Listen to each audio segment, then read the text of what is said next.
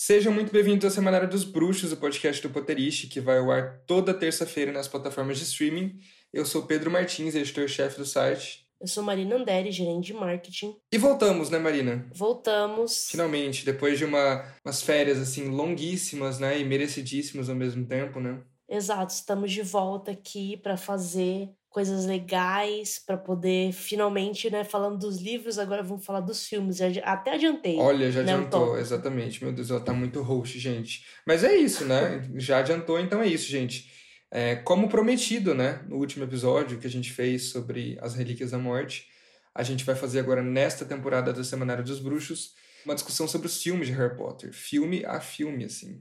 Oito episódios só sobre os filmes Pode adiantar também que a gente vai reler, né, alguns outros livrinhos de Harry Potter, né? É, vamos ter Bido Bardo, Quadribol através dos séculos, talvez. Reza a lenda aí, não sabemos. Uh, Cursed Child vai rolar. Ou seja, muita nostalgia envolvida, gente. Ah, eu acho que, enfim, a gente já pode apresentar nosso convidado, né? Porque ele já é repetido, ele não merece muito destaque, assim, né? Como ele já é repetido, como ele vai participar, assim, já adiantando, gente, ele vai participar de todos os episódios de reassistida, né? Tava Exato, ficou chorando, ficou, mandou áudio no episódio 50 chorando. Ah, não, porque não sei o quê. A gente ficou com dó. Né? Exato. A gente ficou com dó. A gente resolveu iniciar o, o ano fazendo uma caridade. não é mesmo? Seja bem-vindo, Evandro. Não. By the way. Muito obrigado, né? Com essa recepção calorosa, né? De pessoas muito simpáticas, muito queridas, que eu estou aqui hoje para discutir os filmes, né? Ou melhor, o filme, né? Exatamente, vai ser Exato, um episódio por, por filme. Quais são suas credenciais, Evandro, para estar tá aqui discutindo o filme? Nossa, é verdade, né? Bom, né, eu posso falar que eu, que eu fui por muitos anos um integrante do Potterish. Ainda sou um integrante honorário, né, eu diria, embora eu... Eu acho que agora participando de todos os episódios do filme já até reintegrou. Ah, é verdade. Exatamente. Mas legal que ele reconheceu que ele não fazia mais nada, né? Exato.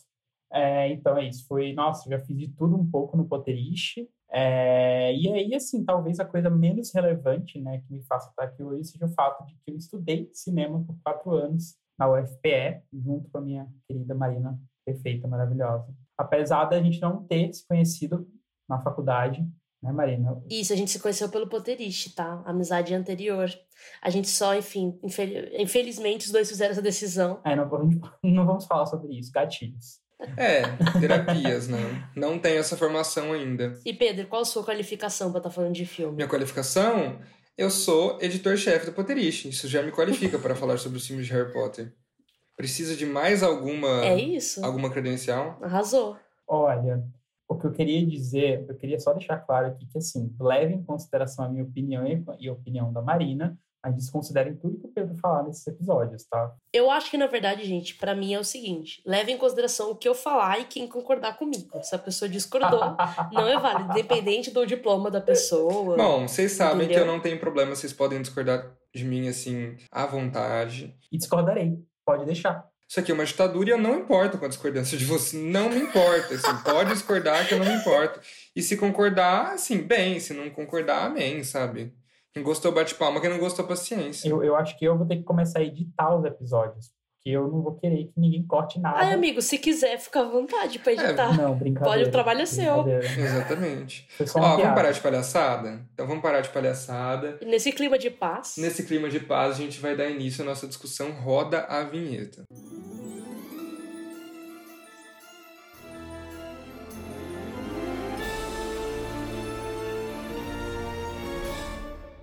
Então vamos lá, gente. Nesse episódio sobre Harry Potter e a Pedra Filosofal, eu queria começar perguntando assim para vocês: qual foi a primeira vez que vocês assistiram é, é, esse filme? E eu vou começar respondendo, né? Pra ser um bom host, né? Receptivo. Uh, eu assisti primeiro A Câmara Secreta. Olha era só. doido, assim, eu era muito pequeno, eu tinha, sei lá, uns 3, 4, não, uns 4 anos, né? Uns 4, 5 anos mais ou menos. E hum, meus primos gostavam muito de assistir Harry Potter A Câmara Secreta por algum motivo todos os sábados que a gente passava juntos.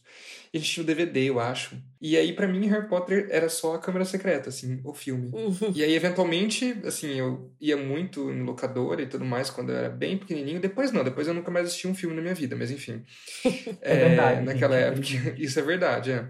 Mas aí, naquela época, eu ia, assim, E aí eu vi mais um Harry Potter. Falei, gente, tem mais um, saiu a continuação. Ah. Na realidade não era a continua- continuação, era o primeiro. Aí eu peguei um VHS, um VHS que tava com problema na fita, então eu assisti só até metade. E eventualmente essa fita foi trocada, eu assisti o primeiro. Só que assim, eu não liguei que era o primeiro e o segundo, sabe? Pra mim eram dois. Assim, É que a sinapse não rola ainda nessa Hum, idade. Nessa né? idade não tem sinapse, exatamente. Depois a gente não tem também porque a gente destrói os, os, os, os neurônios.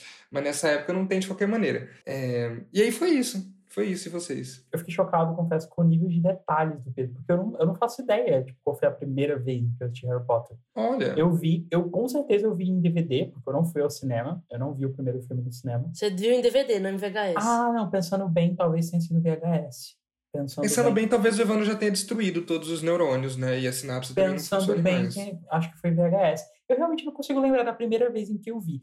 Que é engraçado porque Harry Potter, pra mim, é uma coisa que parece que só começa quando eu li os livros. Tipo assim, eu, eu assisti aos filmes antes, até o quarto ali, né? E quando eu comecei a ler o livro ali em 2005, é que Harry Potter se tornou algo que eu lembro. Mas antes disso, eu vi aleatoriamente. Meu assim. Deus, muito raiz, né? Muito Exato. dos livros. Exato, mas assim, lembro de ter visto o, o, Harry Potter, o primeiro, ter adorado, vi o segundo. Eu acho que eu devo ter visto né, vários em seguida, assim, sabe? Tipo, infelizmente não, po- não poderei recordar dessa primeira vez aí.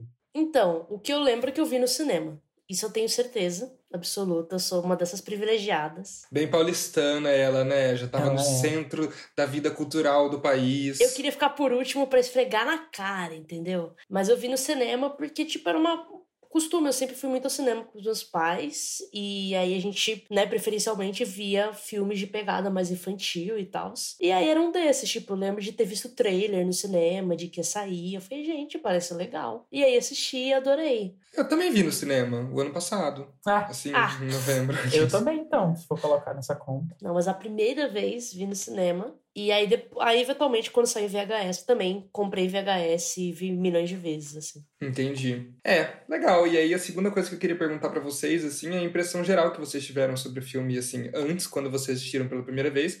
Não sei se Evandro será capaz, porque você não lembra nem como, como e quando assistiu, não vai lembrar nada. Definitivamente. Impressão geral agora. Mas aí, começando por mim novamente, afinal de contas, o que importa aqui é a minha presença. É... Ai, gente, a impressão geral que eu tive foi, tipo, menos assustador de que câmera secreta, De fato. sabe? É, Porque eu era muito, muito pequeno, eu tinha, sei lá, quatro anos, então pra mim câmera secreta era muito assustador, sabe? A voz do basilisco e tudo mais. Embora eu acho que Pedra tenha cenas mais fortes, né? Que Aquelas cenas do final, assim, do, do, do Voldemort. Gente, aquela cena da floresta, do, do, do, do sangue de unicórnio, nossa senhora. É, pois é, então. E eu acho que a impressão que eu tinha era essa, assim. É, é que eu acho que, tipo, né? A gente obviamente, vai fazer um episódio sobre câmera. Eu acho que câmera, o clima geral, acho que dá mais medo pra uma criança. Mesmo que Pedra tenha algumas ceninhas, né? Tipo assim. Sim. Mas ele é um filme muito, muito, muito caloroso ao mesmo tempo, né? Sim. Cara, o que eu lembro, né? Obviamente, eu não vou conseguir né, exatamente lembrar, mas eu achei muito legal. A partir do primeiro momento que eu vi, eu achei muito legal. Eu já fiquei tipo, meu Deus, que incrível, sabe? E a questão, ai meu Deus, quero magia, quero minha carta de Hogwarts, sabe? Quero eu aquilo ali me encantou, já, já se vendeu completamente pra mim no primeiro filme, assim. Eu acho que é muito um filme disso, né? De entrada de aventura, de sei lá, é realmente pra uma criança, eu acho que é enlouquecedor. É meio gamificado, assim, sei lá, né? Tipo, meio que, ai, mistérios e isso e aquilo. Eu amo, é isso. É muito empolgante, nossa. Aham. Evandro, lembra, Evandro, qual foi a sua primeira impressão? É, eu, eu não lembro, assim, de uma primeira impressão, mas eu lembro que... Quantas estrelas o Evandrinho deu? Quantas estrelas você deu aos, sei lá, sete anos? Então, é isso, é engraçado, porque isso, eu não lembro, né, de uma primeira impressão, mas eu lembro que é, é, é muito marcante para mim, assim, é toda a, a, a- o início do filme. Eu, eu tenho uma memória, acho que a única coisa que eu lembro muito bem é todo o momento com os Dursleys ali, sabe? Tipo, toda toda aquela cena dos Dursleys, eu acho que é algo que me marcou. Eu, lembro- eu tenho, eu tenho uma memória meio que de toda aquelas partes com, da, do zoológico, sabe? Talvez tenha sido a coisa que ficou na minha memória. Da cobra brasileira que não é brasileira, que eu descobri no cinema recentemente. A cobra falando, agradeço. Agradeço. Gente, eu falo o tempo todo, agradeço. As pessoas nem sabem que eu tô fazendo referência a Harry Potter, mas eu falo o tempo todo. Gente, eu fiquei chocado, porque quando eu fui no cinema ver agora pela última vez, aí sem querer eu comprei uma versão legendada, porque eu queria ver dublada, claro. E aí a cobra não é do Brasil. É, eles, eles, eles mudam no, no, no filme. No dublado, né? Tipo, colocou. Não, no filme. Não é nem porque é dublado, não. Como assim? Não, na dublagem ele fala, você veio do Brasil, algo assim. Não foi? Ah, é? é. É, ah. e aí, tipo, no original, tipo, é um outro lugar que não é Brasil. Sim. Sim, tipo, mas no livro é Brasil. Sim. É, aí no filme eles mudam e no livro eles mantiveram, só que na dublagem apenas. Tipo, por birra, tá ligado? Por tipo birra, assim. é, exatamente. A Warner Brasil falou, vamos manter a representatividade brasileira, porque representatividade importa. É que para mim eu sou muito... Ai, gente, essa coisa de fazer cinema, ser cinéfilo, né? Tipo assim, eu assisti os filmes dublados até certo ponto, né? Eu acho que até Cálice eu vi dublado. A partir do momento que eu tive consciência de, ah, é legendado, enfim, gente, é minha opinião pessoal, né? Não é nenhuma. Cada um vê como quer as coisas. Mas a partir do momento que eu tive essa noção de, ah, legendado é melhor, porque a mixagem de som é aquela ali que foi que foi pretendida, né? O, todo o trabalho dos atores e tudo mais. A partir do momento que eu tive essa noção, eu comecei a ver tudo legendado. Mesmo esses, mesmo pedra, câmera, tipo, para mim é meio que tipo, mesmo tendo a memória afetiva, na hora de escolher, eu vou escolher ver legendado, sabe? Pode ser que eu tenha visto também, mas nunca tenha reparado, assim, não sei, eu reparei dessa última vez e fiquei chocado, assim. Porque eu também tenho memória afetiva, sei lá, de, do Rupert Grint falando She needs to sort out her priorities, sabe? Essas fa com, a, com, a, com a vozinha com sotaque, mas enfim, percebi que a cobra não era brasileira, mas era ao mesmo tempo. Então, enfim, só uma coisa. Mas isso que a Marina falou é muito louco, porque eu realmente tenho uma memória muito clara da dublagem, assim, eu por anos, dos filmes dublados, assim por anos. Eu acho que eu devo ter começado a ver assim os filmes legendados a partir de Enigma do Príncipe, assim, sabe? Eu foi tipo Enigma Relíquias, assim. É, eu, todos os anteriores eu lembro das falas é, dubladas. Exatas, é. É, eu comecei a ver a partir do a primeira vez que eu vi, tipo, no cinema e tal, eu comecei ordem a ver legendado. E aí, tipo, em casa, né, fui começando a. Eu lembro que eu fiquei muito chocada que a voz do Rupert Grint era grossa. Acho que eu fui ver, acho que é, câmara. Eu fiquei, nossa, que a voz dele, tipo, é, é grave, tá ligado? Tipo, não é alta que a nem voz, a do. A voz dele são, são diferentes. É, não, exato, mas é em questão do tom. Eu me lembro, sabe do quê? Daqui, devagando já indo pra outra coisa, mas eu me lembrei. Da cena de Prisioneiro de Azkaban, que o Harry tá voando no Micuço, que ele grita. E, ele, e eles mantiveram, mesmo na dublagem, o grito do Dan, né? No original. Eu lembro de ficar, nossa, mas, mas que voz esquisita desse menino, não é assim que devia ser. Ah, eu nunca reparei, é. faz sentido. É, porque fazer o, fazer o dublador dar uma gritada daquela assim, né, meio... Não, é, e é interessante de fato como tem a questão dessa... Como todos nós aqui éramos bem pequenos, então a gente obviamente viu dublado, né, e tem essa memória. O Evandro, inclusive, imita muito bem várias cenas dubladas, ele faz em vários momentos, é perfeito. Que homem. Não, é, eu posso fazer isso para vocês no, no, em outro episódio, um episódio especial de imitação. Hum, num momento Exato. mais oportuno. Num momento mais oportuno. Não, real. E aí, enfim, queria perguntar para vocês, inclusive, qual a impressão geral, assim, que vocês têm do filme agora, né? Assim, a gente assistiu em novembro, quando a gente foi os 20 anos, e aí a gente reassistiu agora, né? E qual é a impressão que vocês têm, assim? A minha impressão é meio que a mesma, só que de meio um pouco mais afastada. Eu acho que é isso, eu acho que é uma grande introdução, muito legal, que eu acho que é um filme muito emocionante, que acontece várias coisas e que você fica encantado por aquele mundo. Só que, tipo, eu meio que vejo isso de uma forma mais objetiva. Uhum. Assim, porque, tipo, eu já não tenho. Eu não sou mais o público-alvo desse filme, sabe? Eu sinto muita essa magia pela nostalgia, né? Mas não tem como o filme me inspirar as mesmas coisas que me inspirou quando eu era muito pequena, porque, tipo, é outro. Eu já sei, eu já conheço aquele mundo, sabe assim? Uhum. Acho que se sustenta sendo um filme muito bom. Acho que realmente é um... dá para entender porque fez tanto sucesso, sabe? Tipo, meu, fez muito porque, de fato, eu acho que ele é muito eficiente em estabelecer o universo, em estabelecer personagens e criaturas e fazer você se importar e se apegar, eu acho, tipo... E ao mesmo tempo ter a historinha própria, né? Sim. E fechadinho, né? Uhum. Assim, mesmo sendo um único filme. Sim, eu, não, eu concordo com a Marina. Eu acho o filme extremamente bem sucedido no que ele quis fazer, assim. Tipo, eu acho... Eu, eu realmente adoro o filme. Eu gosto muito. É engraçado porque sempre que eu revejo Né? Eu, eu, eu vi durante muito tempo, quando era criança, etc. E nos últimos anos eu né, diminuí a quantidade de vezes em que, eu, em que eu revi. Mas eu diria que cada vez que eu vejo, tipo assim, eu tenho uma opinião diferente. Tipo assim, teve alguma vez que eu assisti e aí eu, eu falei, cara, não sei se esse filme é tão bom assim quanto eu achava que era. Aí depois eu revi e falo, não, mas esse filme é excelente, né? Maravilhoso.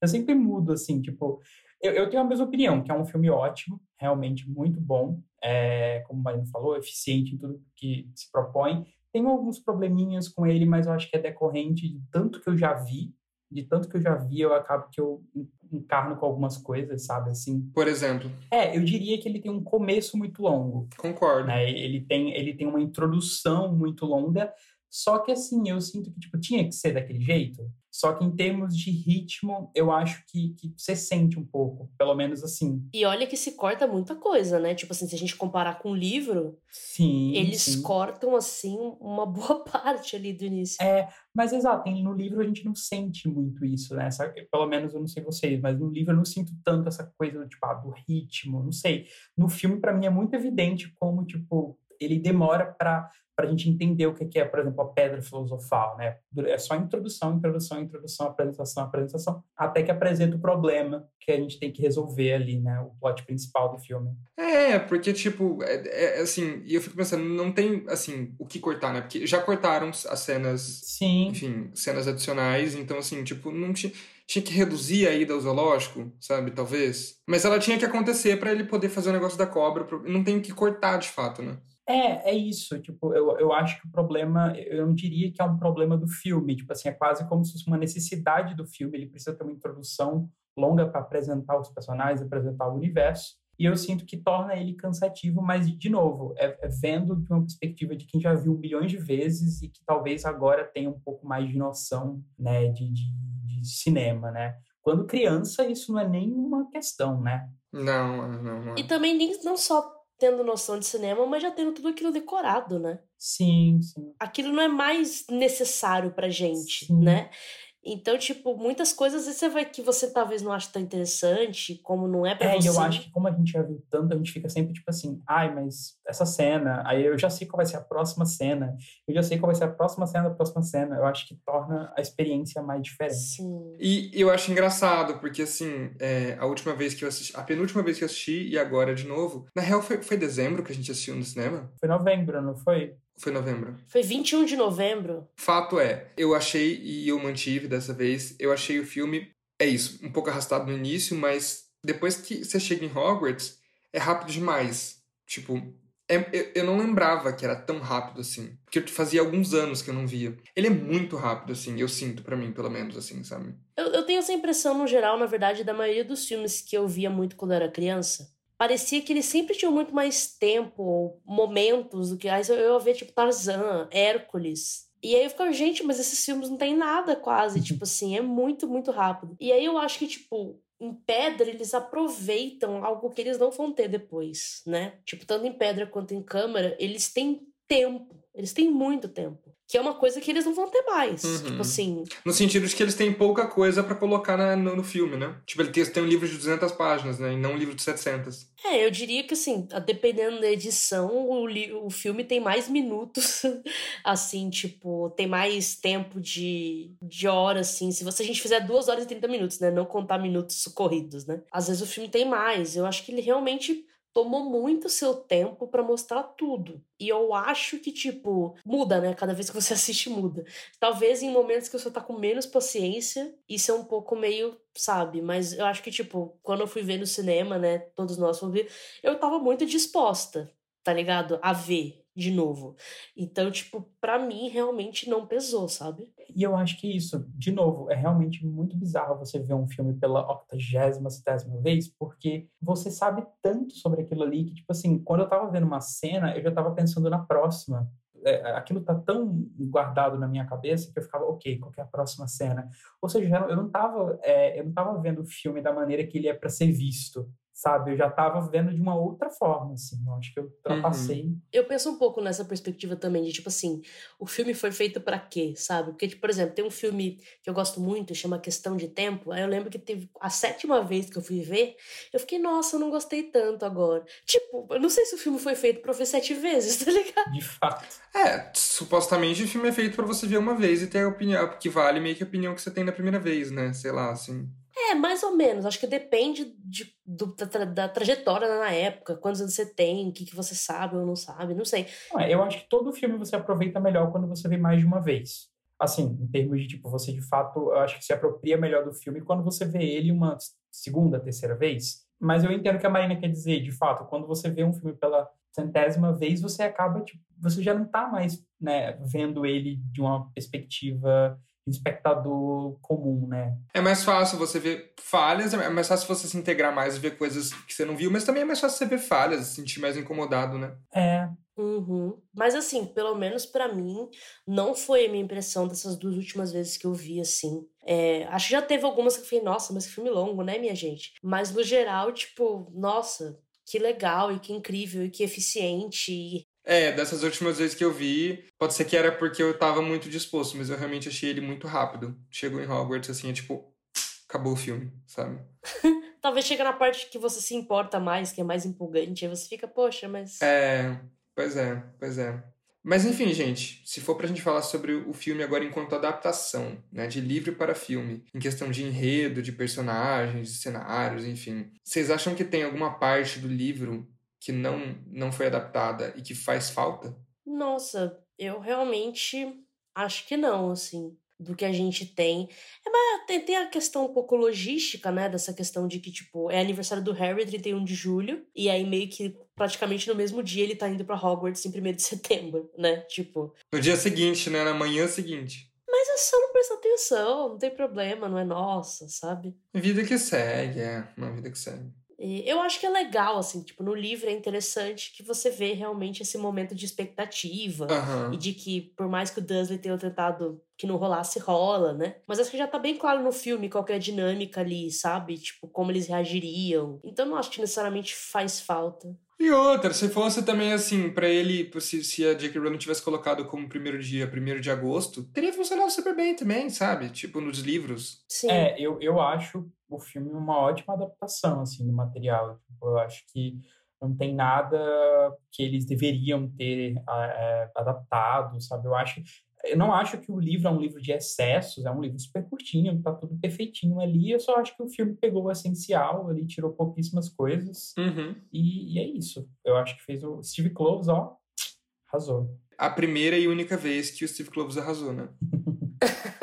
é, eu acho que justamente isso. porque ele tinha bastante tempo, né? Uhum. Assim, não, não tinha muito o que fazer, era basicamente copiar e colar, né? No geral. E aí tem a cena das poções, né? Que não tem também, que é a tarefa lá, a prova do Snape, né? Que a Hermione toma uma e vai embora, e aí o Harry continua. E, tipo, eu acho que é uma decisão acertada, porque eu acho que, Tudo tipo, bem. quebraria o ritmo, sabe? Tipo, eu acho que eles, ele já fez o um momento, né? Tipo, uhul, vassoura, não sei o que é.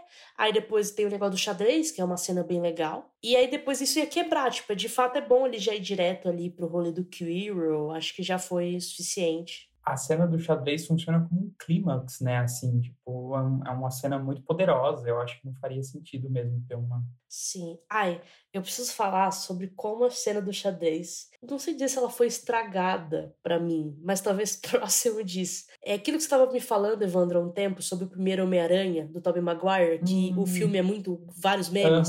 E aí o ponto é: ano passado, sei lá, viralizou no TikTok as pessoas ficarem satirizando essa cena do, do xadrez, da parte que o, que o Rony fala que vai se sacrificar Aí eles falam, no, Ron, no!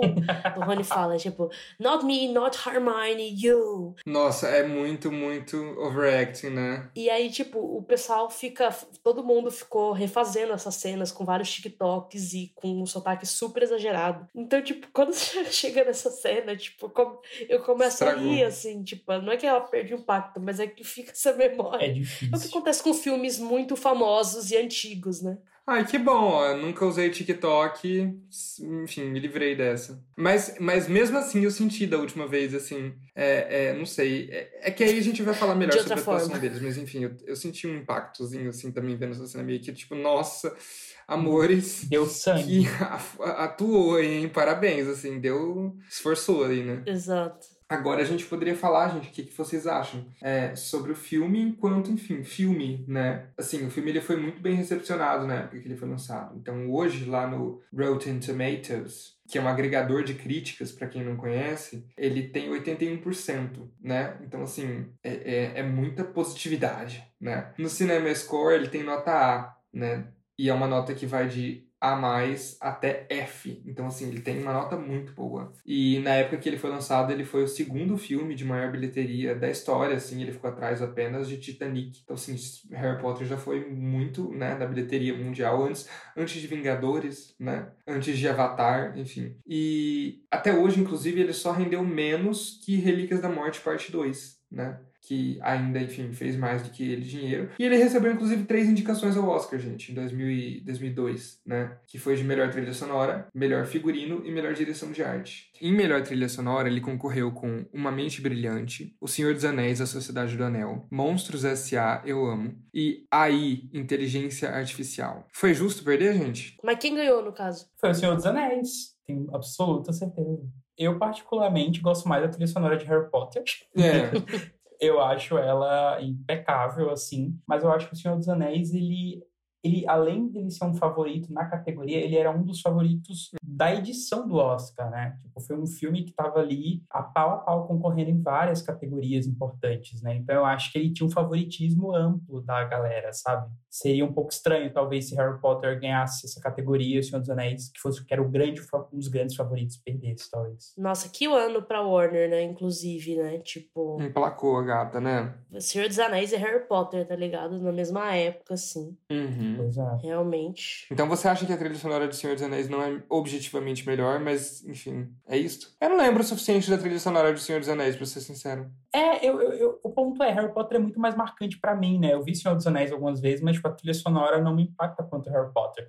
Mas, assim, eu imagino que a trilha sonora do Senhor dos Anéis seja, seja tão boa quanto Harry Potter, né? Uhum. É, eu acho, tipo, acho a trilha sonora de Senhor dos Anéis muito boa. E não sei, é uma impressão que eu tive revendo agora, né, de pedra. Não é um erro da trilha em si, tipo John Williams, tá ligado? Mas o ponto é, tipo assim, o Harry, sei lá, assovia, toca Ed Stem, tá ligado? Tipo assim. É repetitivo mesmo, pra caralho. É too much, gente. Tipo, eu acho que você, você tira o impacto da cena se qualquer coisa que ele fizesse tocar. Você fica querendo conduzir o espectador, assim, para aquilo a todo momento, né? É, eu achei um pouco much, assim. Mas eu diria que isso é uma coisa meio John Williams, então. Porque eu acho que todos os filmes do John Williams têm um pouco essa esse, esse exagero da trilha sonora. Tipo, é uma, é uma trilha sonora muito marcada, que toca sempre, que volta. Sim, ela é, mas eu acho que ainda assim, tipo, nem sempre é tanto quanto foi nesse filme, sabe? Eu, pelo menos, eu acho. Mas assim, não que isso fosse fazer Harry Potter ganhar trilha sonora, né? A gente sabe que não é isso que importa pro Oscar, né? É campanha, é... Senhor dos Anéis era um filme pra adultos, né? E aí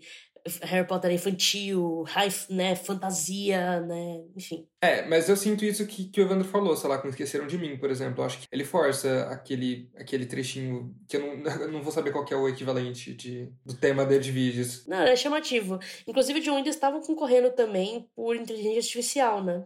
Em trilha sonora do mesmo ano. Sim. Deus, que homem. Melhor direção de arte, gente, quem tava concorrendo com Harry Potter era O Senhor dos Anéis, de novo. É, Moulin Rouge, Gosford Park e Amélie. Eu acho que no caso é o fabuloso destino de Amélie Poulain, não é? Isso, esse mesmo. E Mulan Rouge ganhou. Cara, é que isso, né? Mulan Rouge é aquela explosão de cores em forma de filme, né? Tipo, é, é difícil, né?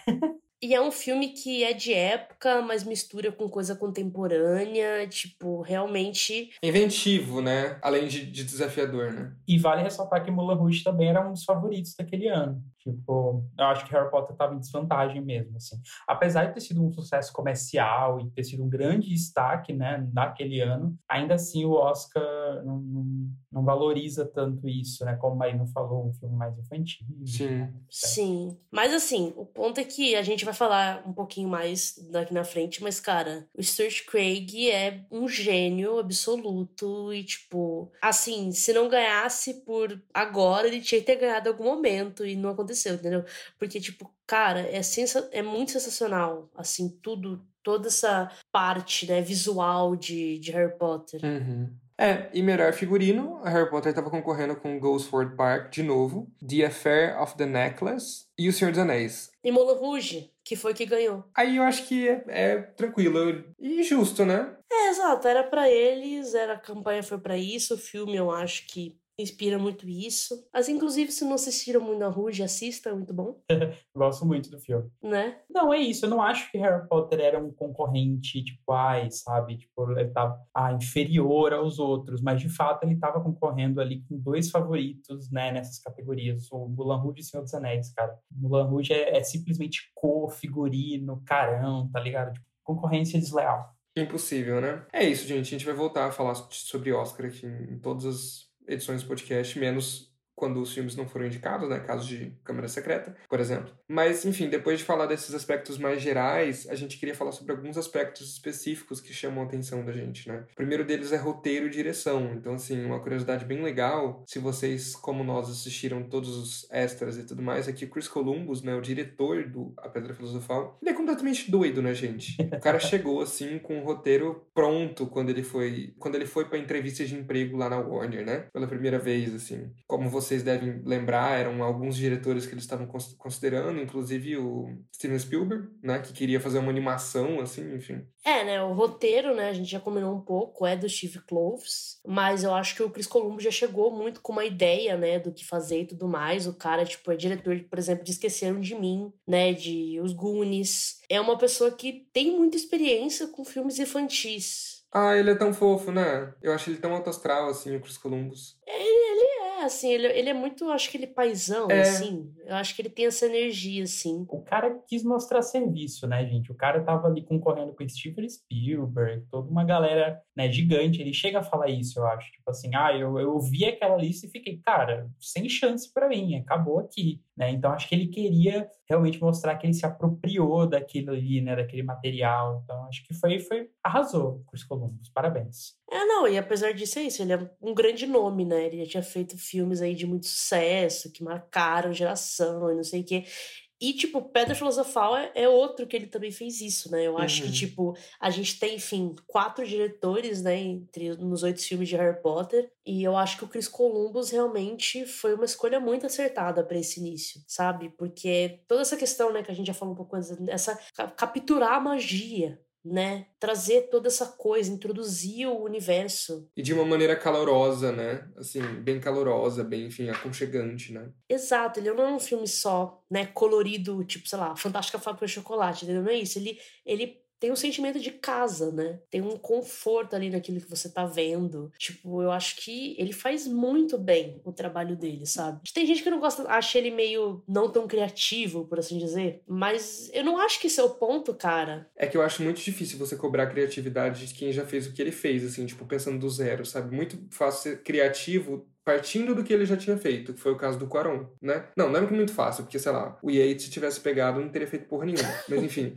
Tipo, o Quaron ele já tinha uma base para ele trabalhar em cima, pra ele editar o que o outro cara já tinha feito, né? E ele tinha do zero, assim, foi do zero, do zero, né? Total, eu acho o Chris Columbus um cara admirável. O que ele fez com Harry Potter, bicho, como assim, tá ligado? O cara pegou do zero, né? Ele, ele, ele já tinha o um filme pronto na cabeça dele. Claro, ele reuniu uma equipe muito competente também, né? Mas eu acho que sem dúvida nenhuma, não dá para dizer que o cara. Eu não aceito críticas da Chris Columbus, entendeu? Eu acho que ele foi um, acho que ele foi um excelente diretor ali pro início, assim. É, ele merece mais crédito, eu acho. Eu acho que justamente é. porque é isso, porque os filmes são mais infantis, mais leves aqui, eu acho que o pessoal e também porque logo depois veio o Quaron, que faz um trabalho magnífico, né? Eu acho que as pessoas acabam esquecendo do Chris Columbus, mas ele realmente As assim. pessoas lembram mais do Yates, o que, assim, beleza, ele fez meus filmes, mas ele fez muito mais bosta, sabe? E aí ninguém lembra do, do Chris Columbus, assim, então, tipo, vamos enaltecer mais o Chris Columbus e esquecer o Yates. Podemos, podemos. Acho que a gente pode fazer esse trato. Gente, se todo mundo fingir junto, quem que vai dizer? É a era da pós-verdade. Exato. Né? O que eu acredito é que eles. Mas é isso, eu gosto muito do trabalho dele, assim, tipo. Realmente não tenho, não, não, não, tenho o que criticar nesse primeiro filme do Clovis. Pra mim, pelo menos, assim. Como eu disse, foi a primeira e única vez que ele acertou. Eu tenho problema com, com ele mais pra frente, mas nesse primeiro filme eu acho que ele faz um trabalho super bom. E junto com Chris Columbus, que também faz um trabalho super bom, tipo. Talvez é porque o roteiro já tava pronto, né? O Clovis só assinou. Aqui. Exato, exato. É que realmente eu, eu fico muito fascinada com isso de ter sido. É isso, só, só Relíquias Parte 2 fez menos bilheteria que esse filme, tá ligado? E, e relan- né, o relançamento e todas as coisas que teve e tal. E tipo, beleza, é um- uma coisa que fez sucesso. É, o relançamento fez sucesso porque é o primeiro filme, sim. Mas também porque é um filme que tocou muita gente e foi muito bom, sabe? Então, tipo, é um grande mérito. Uhum. É o espírito, né, do filme que carrega muito as características do trabalho dele, né? O Columbus, inclusive, ele ficou muito contente com a recepção do filme, porque ele, ele, ele até fala que, tipo assim, ele não ele nunca era bem recebido pela crítica, né? Apesar de ele ter aí Esqueceram de Mim e Os Goonies, que são filmes ótimos e muito marcantes, a crítica não dava muito, muita moral para ele. Então ele disse que ele ficou realmente muito impressionado né, com o resultado assim do, do- de Harry Potter, né? O cara, é, sem dúvida, é o filme da carreira dele, né? Sim, tadinho. Tanto que ele tenta desesperadamente replicar em Percy Jackson. Nossa senhora. Ai, não, não, não vamos falar sobre isso, gente. A gente tava, a gente tava elogiando tanto Columbus.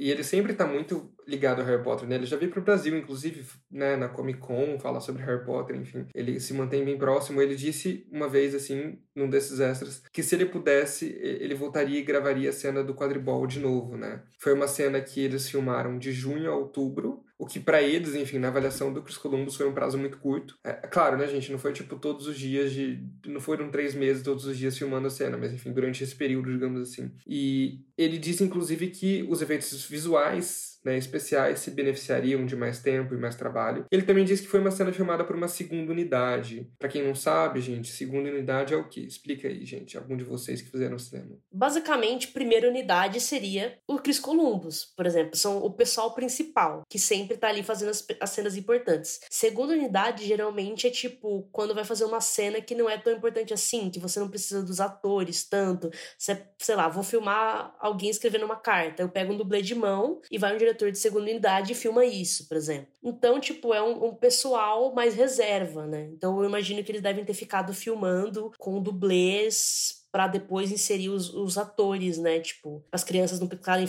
ficar fazendo isso e utilizar o tempo delas pra filmar outras cenas. É, e provavelmente não era o próprio Chris Columbus que. Provavelmente não, né? Não era o Chris Columbus que tava ali dirigindo, né? Não, é, não era o diretor de segunda unidade, quem quer que fosse a pessoa que ficou fazendo isso. Não, ele, ele certamente estava supervisionando a cena, né? Mas quem de fato estava no set, né? Ali no, no fundo verde, era toda uma, uma equipe de segunda unidade, assim. Isso é bem, bem louco de se imaginar. Que é uma cena tão desafiadora, né? Pra ele ter entregue pra segunda unidade, enfim. É, que eu acho que justamente devia ter muito detalhezinho pra filmar, entendeu? E aí não valia a pena ele ficar fazendo aquilo. E o prazo deles era difícil mesmo, né? Tipo assim, imagina, eles tinham, é, eles tinham que, que dar conta de um elenco infantil que tinha pouquíssimas horas, eles podiam estar no set por pouquíssimas horas. Então, tipo assim, se o filme tinha que durar, sei lá, quatro meses de gravação, ele durou oito. Nossa, estatuto da criança e do adolescente acabando com a indústria do cinema. Aqueles. Ei, Eca. Então, nossa, deve ter sido muito trabalhoso. Então, acho que não fazia sentido, né, ele se dispor de mais tempo para isso, né? Uhum. Sim. Mas assim, é uma coisa muito visão, né? De tipo assim, de quem tava lá e acha que pode fazer melhor. De quem fez, é, porque eu não. Eu acho até hoje muito bom, assim. Eu concordo. Eu acho a cena ótima. Não acho que os efeitos estão ruins nem nada. Não envelheceu mal para mim. Eu acho. É, os efeitos de Harry Potter, desse primeiro Harry Potter no geral, acho muito bons, assim. Tipo, o Troll, por exemplo, sabe? Os efeitos de Animais Fantásticos envelheceram super mal, assim, sabe? Do primeiro. Eu não sei se porque era- é, é, é um filme mais preguiçoso, porque faz tudo em computação gráfica. Eu acho que é uma mistura de algumas coisas. Porque, por exemplo, no especial, né, de Harry Potter, o, o Dan fala que, por exemplo, ai, na época, né, as as crianças entrando ali no salão principal, as velas de fato estavam penduradas no salão principal. E hoje em dia não se faz mais isso. Então, obviamente, tem muita questão de ser feito prático, né, que tá ali. E também eu acho que tem uma coisa de cor. Tipo assim, o trasgo, ele é uma criatura mais escura, tem menos iluminação. Isso fica mais fácil. Quanto menos exposto à luz tá, tá o negócio, mais fácil você disfarça, tá uhum. ligado? Que não é algo real. E Senhor dos Anéis faz isso muito bem também. Os efeitos são ótimos porque são mais o rolê é mais escuro e tal. Eu acho que Animais Fantásticos é muito claro. Esse é o problema. É um filme muito claro. E aí não dá para disfarçar tanto. Então, tipo, eu acho que os efeitos de Pedra Filosofal, assim, se sustentam super bem, são super bons, assim. É, eu acho que é uma crítica a ele porque ele sabe o que ele talvez era capaz de fazer. É uma autocrítica, né? Imagina o tanto de vezes que esse homem deve ter surtado. Sim. Embora ele não tenha cara de quem surte, né? É, não, exato. Eu acho que o Chris Columbus, ele, ele, ele, ele parecia calmo, mas eu acho que ele tava com, sob pressão no nível... E fora do, do dos stories, Chris Columbus, você estava você bem? Tá bem? Fora do set, você tá bem, Chris Columbus? Não, pois é, é, ele diz, né, nesses documentários, nesses extras, que foi muito difícil, assim, foi dificílimo, né, trabalhar com os atores mirins, assim, porque ele chega a mencionar que o diretor de fotografia do filme, né, o John Seal, não sei como se pronuncia, enfim, usou quatro câmeras diferentes para captar a atuação desses atores mirins. Porque eles nunca sabiam quando que os meninos iam entregar a performance que eles queriam. O Chris Columbus, inclusive, chama atenção para como o filme é repleto de cortes numa mesma cena, né? Tipo, a mesma cena... plano sequência, assim, saudades, né? La La Land, cadê, gente? 1917. Enfim, é isso, né? É uma coisa que, assim, eu não, não reparo tanto, mas. E é muito raro você filmar com quatro câmeras, tá ligado? Geralmente, realmente é uma só, né? Quando você tá filmando. E quatro é porque. É que, gente, de, de fato, é isso. Eu acho a atuação do trio é um pouco sofrível. Eu acho que o Rupert tá bem. Depende, né? Na cena do xadrez, não, né? Mas o pior, o pior é que eu acho que, tipo, virou um meme e aí o TikTok exagera, mas eu achei boa. Eu acho boa essa parte, assim, de fato. Eu acho que o, o, a Amy e o Dan são mais fraquinhos. Eu acho o Rupert melhor. O melhor de todos para mim é o Tom Felton. É porque o Rupert era mais velho, né? Hum, isso, faz diferença na época, né? Assim, tipo, uns tem 10, o cara tem 12, acho que já faz diferença. Eu acho, enfim, eles bem, meio fraquinhos, mas eu acho que talvez parafraseando J.K. Rowling, tipo, o Chris Columbus fez o melhor que ele pôde com o tempo que ele tinha. Exato. Não, é, o Chris Columbus, ele, ele ele elogia muito né, o trabalho do, da, apesar dele ele apesar dele falar que foi muito complicado ele elogia ele diz que os meninos eram eram ótimos atores e ele se sente até orgulhoso de saber que ele teve teve um, um, um papel importante né, no desenvolvimento deles não sei o quê mas eu concordo com a Marina eu acho que o é que assim eu não acho que atrapalha né os, os atores eles são meio caricatos né a Emma é extremamente caricata etc é que eu acho que o problema da Emma talvez é que ela queria fazer tão bem assim que ela exagera ao tentar. Tipo, é, para mim parece que ela era uma jovenzinha muito empenhada. E aí, assim, quando ela vai dar o texto, ela dá o texto assim de um jeito assim, que parece que ela ficou no espelho ensaiando assim. Nossa, 100% a Emma ela chegava a atrapalhar as gravações porque enquanto os atores estavam dando as falas deles, ela estava repetindo a fala deles sibilando, assim, tipo, sabe? Ela não conseguia se controlar. Tipo, ela, ela tinha um roteiro tão pronto, tão, tão, tão na cabeça dela que ela acabava repetindo a fala dos outros atores. E aí o, o Chris Columbus tinha que falar, Emma, por favor, mulher. Mulher. Se controla. Ah, imagina como é que era a cena. Eu fico imaginando essa menininha na frente do espelho antes de ir pro set, treinando, assim, sabe? É, e cara, é engraçado porque você, se você assistir esses bônus, né, que aparecem os bastidores, tá o tempo todo, tipo assim, o Dan e o, e o, e o Rupert brincando, se amontoando, batendo no outro. A Emma tá, tipo, séria, plena, concentrada, entendeu? Tipo assim, quando ela vai dar entrevista ali nos bastidores, ela fala como adulta, sabe? Ela, ela incorporava a Hermione. Ai, que mulher. E sabe uma coisa que eu noto? Essa coisa que a Marina falou no início, né, sobre dublagem. Parece que o overacting deles fica pior no original, sabe? Parece que a dublagem eles estão mais contidos. Não, com certeza. Faz uma diferença, né? Eu acho que dá uma, dá uma suavizada, porque quem era dublando era adolescente, né? Tipo, não era. É, e tava sendo, enfim, com mais calma, dirigido com mais calma. A Luísa Palomanes era muito mais experiente que a Emma Watson, não tenho dúvida. pois é, pois é. E aí, enfim, aquela cena que, ela, que eles acabaram de sair ali do, do, do fofo, né, pela primeira vez. Gente, aquela cena em inglês. If you two don't mind, I'm going to. Tipo assim, é extremamente, assim é engraçado porque, me, me, assim, Ah, falar que me incomoda é pesado, mas enfim, é realmente sofrível, como a Marina falou, né? É, é que isso, eu, eu, eu vejo de uma maneira quase lúdica, assim, eu acho, eu acho, eu acho divertido, tipo, é, é, é, de fato é muito caricato, né? Mas eu acho que funciona. Porque, por exemplo, eu acho que a atuação do Dan fica muito pior no terceiro filme, por exemplo, sabe? Tipo assim, eu acho que enquanto eles são crianças, é tudo tipo, ah, olha que fofo, olha que engraçado, sabe? Olha como ele é uma criança. E aí eu acho que quando ele se leva mais a sério ali, a partir do terceiro, que é mais dramático, você fica tipo, hum, sabe? É. Eu, é a impressão que eu tenho, pelo menos. É, eu acho que realmente é isso. Tipo, você entende que a época, que a circunstância, que a idade, eu acho que não chega a mim. Tanto que, na verdade, é uma coisa que eu percebi mais recentemente, né? Eu não percebia antes. Ou seja, nunca na minha vida me incomodou, mesmo vendo, começando a ver legendado, né? É só depois quando a, quando a gente fica chato. Exato. Com certeza. E assim, gente, é de uma inexperiência, assim. Eu lembro também de uma, de uma cena de bastidor de Chris Columbus ou alguém da equipe importante dizendo que numa das primeiras gravações ali, se não me engano foi na primeira gravação no set do salão principal, que eles falaram tipo ação e basicamente assim, metade das 100 crianças começaram a atuar e fazer o que estava combinado e metade ficou tipo, hã? Tipo, eles não, as crianças não sabiam o que era ação, entendeu? Tiveram que explicar, olha, quando a gente for falar, quando a gente falar ação, vocês vão começar a fazer o que a gente combinou. Entendeu? Então, assim, era muito, muito, muito criancinhas todos eles, né? Cara, devia ser um surto. Nossa, gente, sério, me dá uma agonia. Não, o caos, né? Tipo assim, realmente, que grande desafio tudo, né? Você vai, vai trazer essa história que já é tão querida, e você cria todo o universo, e os personagens aí tem milhões de crianças, uma superprodução, você tem um limite de obviamente, de tempo, orçamento. Dentro de uma sala com velas pegando fogo, enfim, caindo na.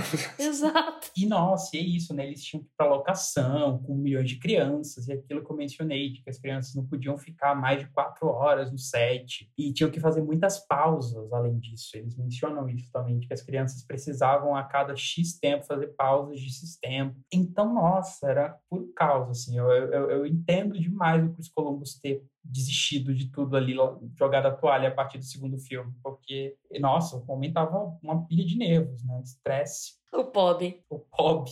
É, aliás, assim, dizem, dizem que a questão toda de terem trocado muito de diretor, gente, pelo menos o David Heyman, né, que é o produtor que pegou a história, né, se encontrou com a J.K. Rowling, convenceu a J.K. Rowling de que vamos adaptar e tudo mais, e seguiu e segue até hoje no Animais Fantásticos, que homem, né? Ele fala que, na realidade, assim, eles não quiseram trocar o Chris Columbus sabe? É que ele não aguentava mais, tanto que ele é produtor do terceiro filme, né? E aí, enfim, ele foi lá, o Quaron fez o terceiro filme, e aí o Quaron também, tipo, não, não queria fazer, assim, o quarto filme. Não é porque, tipo, ele foi demitido nem nada. E aí o Yates, né, que entrou depois do... O Mike New, a mesma coisa, e o Yates, que entrou depois, simplesmente foi, tipo, o cara que aguentou, né? Ficar muito tempo ali fazendo bosta.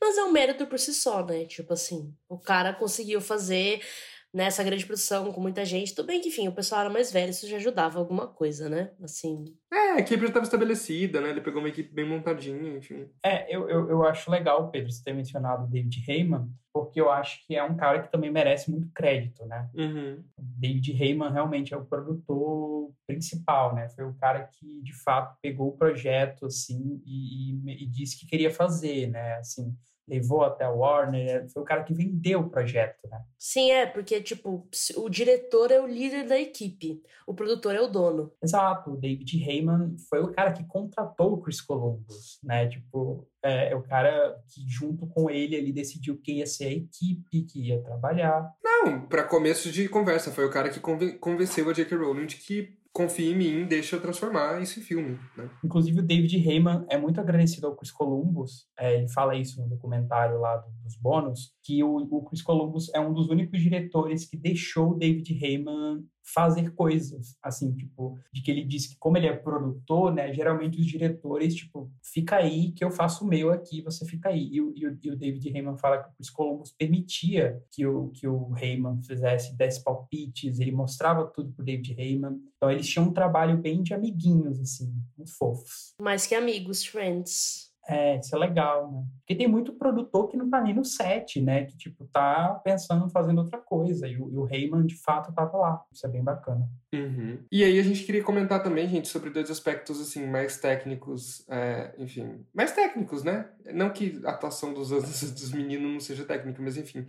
A primeira coisa que a gente queria comentar um pouco é sobre a direção de arte, né? Então, se vocês não conhecem o diretor de arte de Harry Potter e dos Animais Fantásticos, tudo. Stuart Craig, gente, ele foi basicamente assim, depois do, do Chris Columbus, ele foi o primeiro contratado, assim, entre os chefes de equipes, os líderes de equipes, né? É, ele chefiou o departamento de arte de Harry Potter de todos, de Animais Fantásticos, de todos. E foi ele, assim, no fim das contas, que pegou papel, lápis e as canetinhas e desenhou isso, assim, né, gente? Leu o livro ali do J.K. Rowling e desenhou. Assim, a gente tá falando de roteiro agora, de adaptação, de elenco, enfim.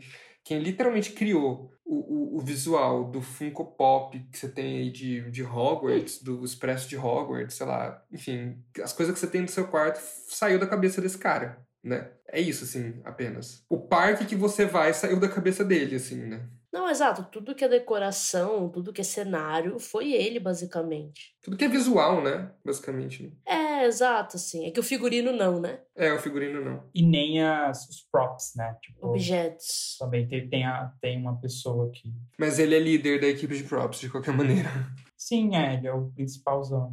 Que homem. Mas é porque é que até no, no especial, né, que o Chris Columbus está comentando, por exemplo, do Stuart Craig pensar no estádio de quadribol. E é uma coisa que eu nunca tinha parado para pensar, né, de que tipo a gente tem um estádio, tipo a gente, ó, que beleza, tem umas arquibancadas, tem os três aros. É isso, né? Tipo, de fato, a gente não tem tanto detalhe assim, né? Nos livros, né? E o cara vai e pensa tudo, e tem as marcas no chão e as arquibancadas de uma forma diferente, né? Que ficam umas certas torres. E, tipo assim, gente, é muita criatividade, né? Tipo assim, você tem que ser muito bom no que você faz. Não, e além de muita criatividade, muita capacidade técnica de desenhar essas coisas, de transformar essas coisas, né? Tipo. É, porque você tem que conseguir fazer, né? Não adianta só você pensar. Gente, imagina o desafio de pensar no castelo de Hogwarts, né? No sentido, tipo assim, era o principal cenário, né? Do, do, do, do daquele rolê ali. Então, tipo assim, que responsabilidade você tornar aquele castelo algo emblemático, gigantesco, icônico, como Hogwarts é, né? Até hoje eu diria que é talvez um dos cenários de cinema assim mais marcantes que a gente tem, né? Quando você pensa um dos ou se não ou mais, né? É, exato, é, um, é uma coisa muito icônica. Pô, Harry Potter, você lembra de Hogwarts? Aquele castelo é muito específico, né? Tipo assim, nem o castelo da Cinderela é tão marcante quanto o castelo de Hogwarts, gente. Porque o castelo da Cinderela é simplesinho, né? É, exato. Tipo, eu mesmo sei diferenciar castelo da Disney nenhum, assim, nenhum, nenhum. Mas o Hogwarts, cara, aquilo é muito icônico, sabe? O Stuart Craig, ele sem dúvida nenhuma foi tal é isso, acho que, né, se a gente for colocar assim tipo uma, uma, um ranking né, de pessoas que foram fundamentais porque Harry Potter é hoje Stuart Craig está numa posição assim muito muito em cima né talvez assim eu diria em segundo lugar no sentido de que assim por filmes né tô falando é, se a gente tem o David Heyman que foi o cara que convenceu o J.K. Rowling vendeu o projeto para Warner ele foi o cara que trouxe tudo aquilo para vida né é ele diz que ele teve dificuldade quando ele leu os livros, o Stuart Craig, né? Ele fala que ele teve dificuldade de entender mesmo como é que funcionava tudo aquilo. A J.K. Rowling teve que fazer um desenho para ele, um desenho é bem é um desenho bem tipo engraçado assim, com uma coisa totalmente É a planta do, do, do, do da propriedade de Hogwarts. É uma planta dos terrenos de Hogwarts, é, exato. E, e super simples, um desenho bem bem amador assim. E aí o Stuart Craig falou, a partir do momento que ela fez aquele desenho,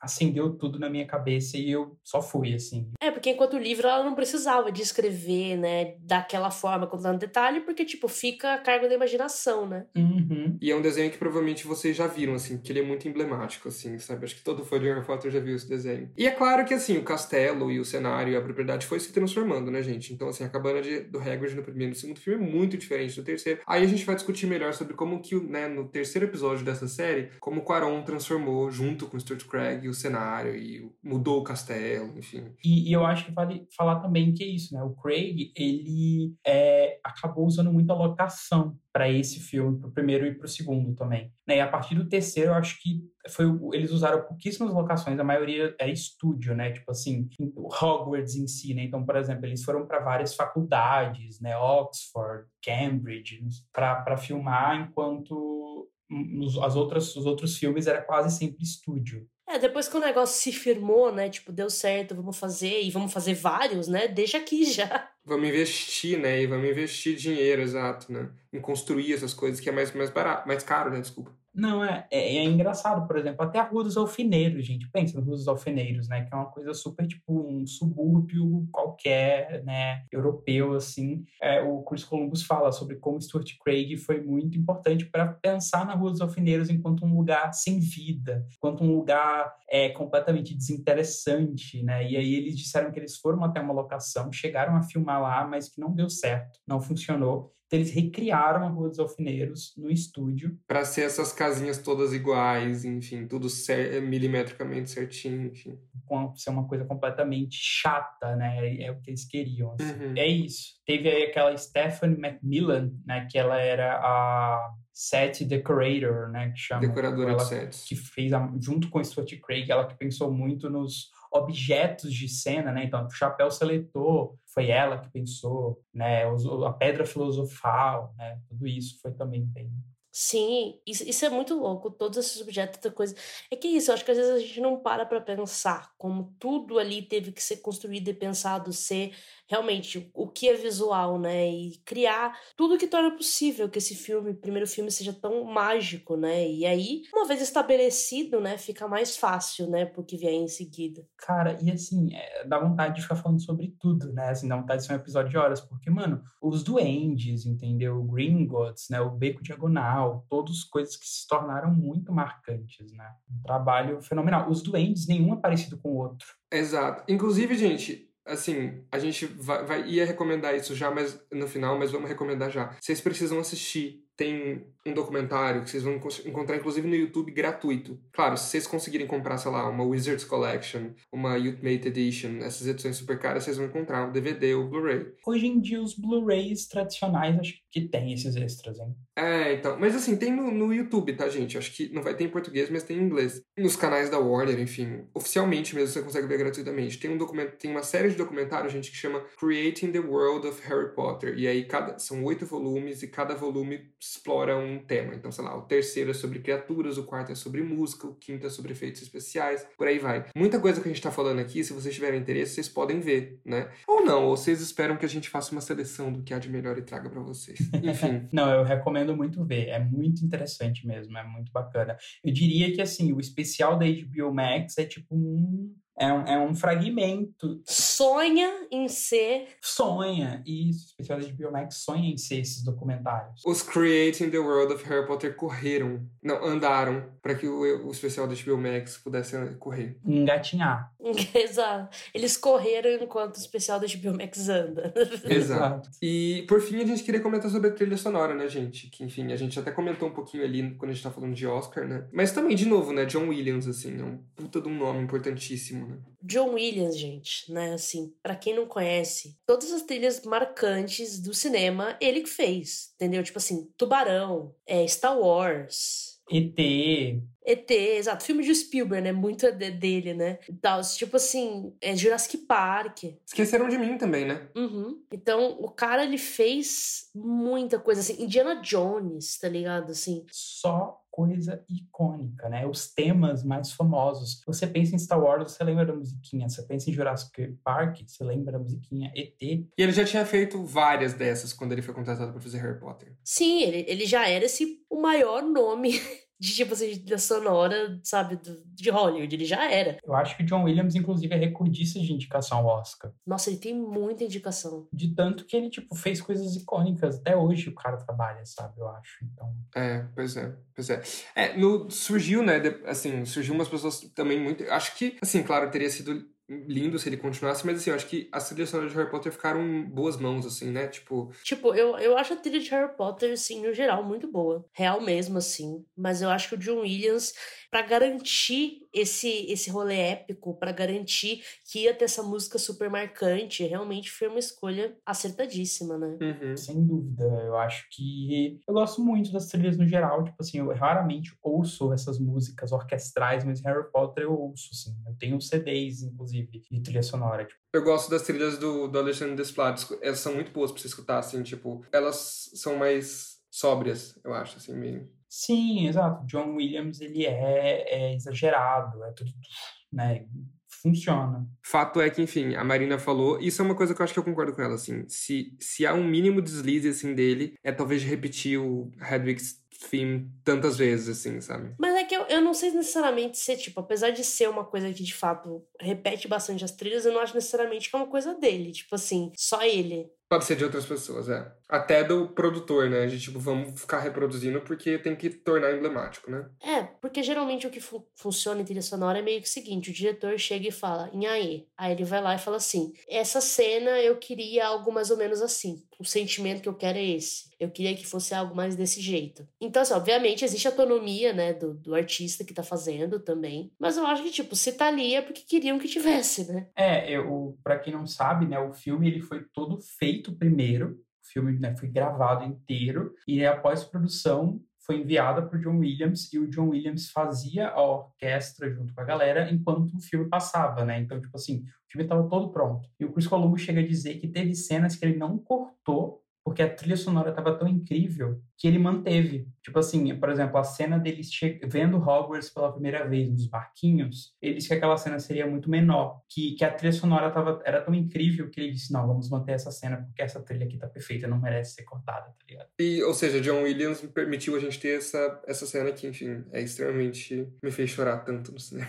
Pois é, exato. Não é isso, eu, eu, eu acho que o John Williams, ele tem um eu percebo que é uma coisa muito dos filmes dele, no geral. Ele tem trilhas que se repetem muito. Não sei porquê. É pra marcar mesmo. É, tipo assim, sabe, musicais, filmes musicais que meio que sempre tem tipo, um, um retorno de uma música. Que ele, ele gosta de trazer as, as, as mesmas músicas. Né? Então, por exemplo, Living Hogwarts, que é aquela música do final de Pedra Filosofal, ela toca ela toca antes, por exemplo, antes, do, antes da cena do Living Hogwarts, ela já toca antes. Então eu acho que realmente aí não consigo dizer se é uma coisa do John Williams, me parece que sim. Sim, porque eu, eu, eu lembro que esqueceram de mim também é assim. Mas enfim, como a Marina falou, pode ser coisa de diretor também, enfim. Não é, eu acho que o diretor ele tem autonomia para fazer o que ele quiser, né? Mas eu acho que assim, imagino eu, Chris Columbus perto do John Williams, eu acho que ele devia ser tipo, ele devia tipo só ficar fazendo várias reverências pro cara e deixar ele fazer tudo que ele quisesse. É, acho que o Cacife tava. Enfim, o cara que criou Hedwig Tam, gente, pelo amor de Deus, né? esse cara, ele talvez tenha uma das músicas mais conhecidas no planeta Terra. Exato. Não, é uma capacidade muito grande. Realmente, dependendo da circunstância, eu, eu ouço e começo a chorar, né? Então, realmente. Ah, eu, eu, eu, recomendo. Depois que vocês acabarem esse podcast aqui no Spotify ou em qualquer outra plataforma que vocês estejam, procurem pela trilha sonora de Pedra Filosofal, né? Porque é muito boa. E aí, enfim, a gente vai falar um pouquinho sobre... Vai ser, gente, enfim, já encaminhando para o encerramento, vai ser muito legal essa série, eu acho, assim, sabe? Porque, bom, depois vocês dão feedback aí pra gente, mas pra gente é muito legal falar sobre, sobre o filme, sobre cada coisinha, enfim. Aí no segundo filme, por exemplo. E assim, esse filme, a gente só falou bem. Vocês podem preparar, porque isso aqui, isso aqui não vai ser assim. O tom desse episódio não vai ser provavelmente do resto da série, tá, gente? Não se esqueçam que a gente tem aí já a Câmara Secreta, em seguida. Há muito, assim, que se criticar. Eu gosto muito de Câmara Secreta. Olha, eu acho que você vai, você vai ser estraçalhado, Pedro, porque eu também então, adoro tá Câmara. Enfim, não esqueçam que a gente tem aí é, Cálice de Fogo. Que eu também adoro.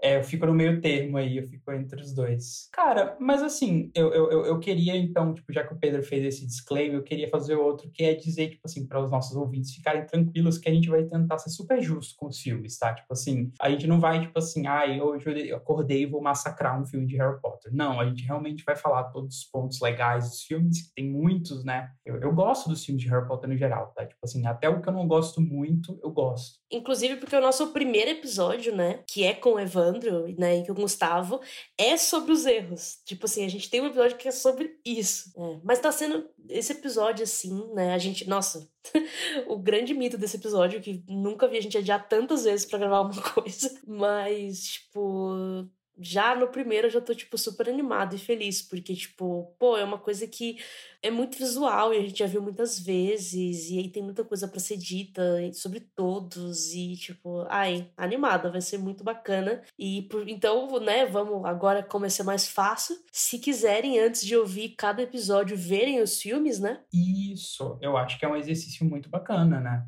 Dá tempo, né, gente? É, antes de você dar play, vê o filme e depois ouve, enfim. Ou ouve primeiro, mas depois vai ver o filme, só pra, pra ter esse exercício e tal. Acho que seria muito legal a gente também poder fazer essa maratona junto. Exato. Exato, e é isso, a gente vai ver os filmes, né, também para vir para cada episódio. A gente tá vendo os extras dos filmes, né, a gente tá lendo bastante sobre eles, então além das nossas opiniões, etc, a gente vai trazer também muitas curiosidades, muitas informações sobre os bastidores, como já trouxemos para esse episódio, né? Então eu acho que assim, é uma eu acho que vai ser um material que eu adoraria ouvir, assim, assim sabe? Tipo, o Evandro, tipo, saindo do episódio, ele já tá tipo, ai meu Deus, saiu, emocionado, ouvindo. Ai, nossa, eu sempre vou, nossa, vou ouvir muito. Ouvindo, é, ouvindo a própria voz, meu Deus, que homem. É isso, tô animado. Mas é isto, gente. É isto. Ficamos, enfim, ansiosos para gravar os próximos. Esperamos que vocês tenham gostado. Agora, é claro, a gente vai fazer o jabá. A gente pode começar dessa vez pelo Evandro. Vai, Evandro, faz seu jabá. Como eu não te, não te dei muito, muito boi na, na. Não te dá boi, né? Olha que ditado de, de vó, gente. Eu não sei nem o que, que é isso. Eu, exato, acho que é do, é do interior, amigo. Gente, vocês nunca ouviram falar assim, ah, não vou te dar boi, não. É tipo, não dá bola? Não, não é não dar bola, é não dar, tipo, moleza, sabe? Alguma coisa nesse sentido. Não pegar leve? É, é isso, é. Enfim, agora eu vou te dar boi, vai, Evandro, fala. Para quem quiser me seguir, é, comentar algo que eu falei, me xingar, me elogiar, aqui, pode fazer isso no Twitter, onde eu sou arroba Evandro S. Lira, né? Evandros Lira. E no Instagram, sem o S, apenas arroba Evandro Lira. Exato. E as suas, Marina? As minhas são todas Marina Anderi, Marina A-N-D-R-I, no Twitter, Instagram, Facebook e TikTok. E as minhas são todas IM Pedro Martins, no Instagram e no Twitter, basicamente. E, e aí tem, obviamente, as redes sociais da Potterish, né, Marina? Quais são? É arroba Oficial no Instagram e arroba Potterish no Twitter, no Facebook e no TikTok. E aí, é claro, né, para as últimas notícias de Harry Potter, potterish.com. É isso, gente. Um beijo e até semana que vem. Tchau, beijo. Beijo.